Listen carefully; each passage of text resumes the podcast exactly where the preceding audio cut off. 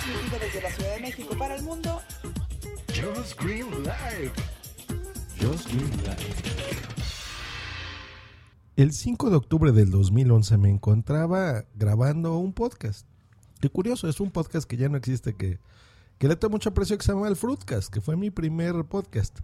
Y estuve haciendo un serial sobre la vida de Steve Jobs en, en mi sección de tecnología. Y ese mismo día nos enteramos que había muerto Steve Jobs. Yo recuerdo que me mencionó Spam Viral, que era un podescucha, un gran podescucha y fan del Fruitcast, que ya tiene mucho que no lo escucho. No sé nada de él, ni, ni sé si todavía oiga mis podcasts. Pero bueno, te mando un saludo, Spam. Eh, me estaba ahí troleando y demás. Y de repente confirmamos la noticia. Y fue muy curioso porque yo estaba haciendo ese especial. Eh, dos días después lo publicamos. Eso está todavía en el blog del Fruitcast, que es fruitcast.com. No, es fruitcast.wordpress.com. Y ahí estaba en el, eh, todavía en el episodio número 47. Y fue muy curioso porque, eh, pues bueno, pasó en, en, la, en plena grabación, ¿no? Entonces, bueno, fue una noticia que me impactó. Tenía la intención de ponerles eh, un extracto de esa grabación para que viesen todavía cómo era mi, mi estilo de aquella época. Y ¿saben qué? No la tengo, maldita sea. Se perdió, estuve buscando en, en internet. Por eso es que está saliendo esta grabación un poco más tarde de lo acostumbrado, hoy miércoles. Y no la encuentro, no la encuentro, no la encuentro, ya no está. Y fue, bueno, lo que pasó es que hospedábamos en una cosa que se llama Blip TV y yo todavía no manejaba bien los feeds ni todas las cosas que ahora hace. Y pues bueno, Blip TV eh, desapareció eh, en el apartado de podcast, se dedicó simplemente a los de video y a los de audio, ya no. Y se perdieron muchísimos, muchísimos podcasts míos y de muchos otros amigos y compañeros podcasters y bueno, una lástima. Busqué aquí en mis discos duros rápido y no, no pude encontrar, pero bueno, ya no, no, no tengo tanto tiempo como para seguir buscando.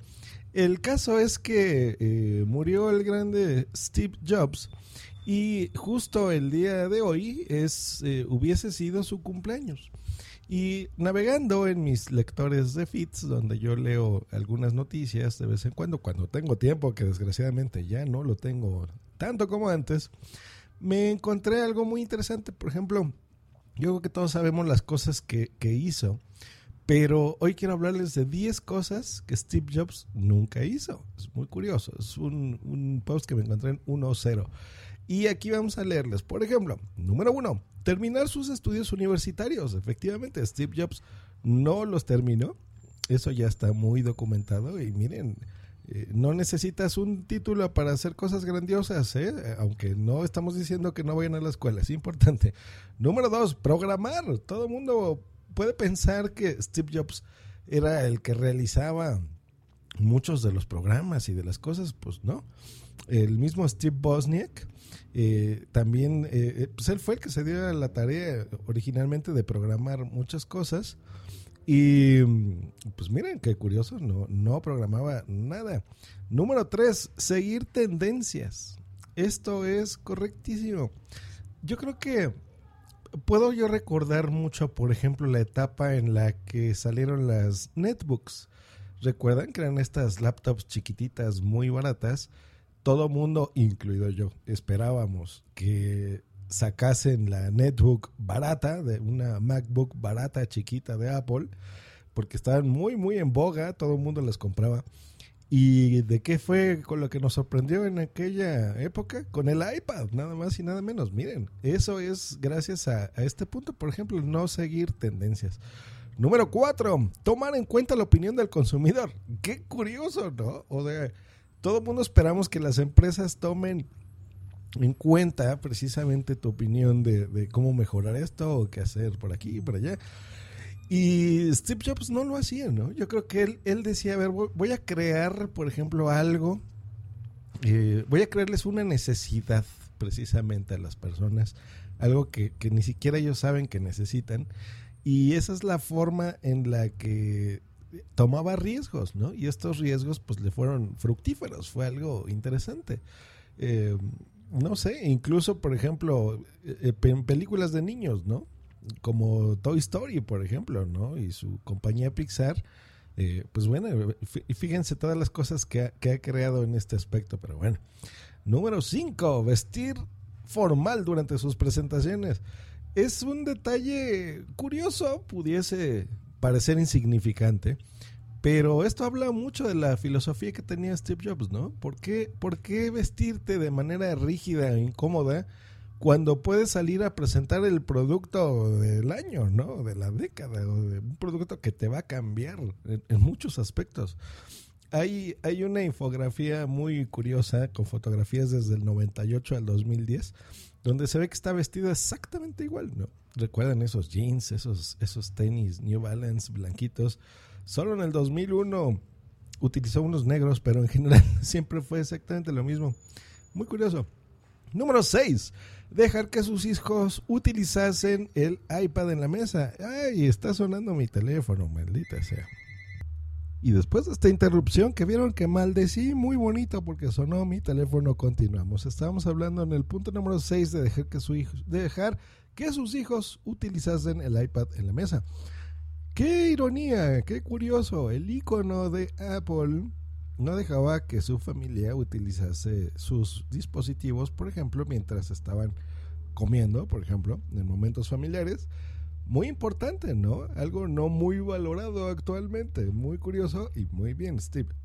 Número 7. Vivir en un palacio. Correcto. A pesar de dirigir la compañía más importante del mundo en su momento, más importante en el mundo, imagínense, eh, Steve Jobs jamás hizo alarde de, su fortuna, misma al momento de su muerte, que rondaba aproximadamente en 8 mil millones de dólares. Ese es más o menos lo que él tenía en el banco. Y vivía en un lugar bastante modestón, ¿eh? en Palo Alto, California. Y el único lujo que recordamos que, utilizó, pues era su Mercedes-Benz, ¿no? El, el clase S, el SL55. Muy curioso. Número 8, tampoco creo el iCar, famosísimo. Ahora que se está hablando mucho y van a escuchar mucho seguramente en estos años, este coche eh, eh, creado de marca Apple.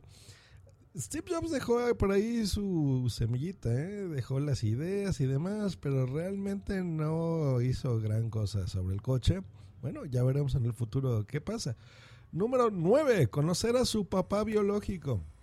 ¿Eh? Steve Jobs, eh, como hijo adoptivo, los que sepan, de una familia muy amorosa y muy, muy bien, le, tuvo mucha suerte en ese aspecto.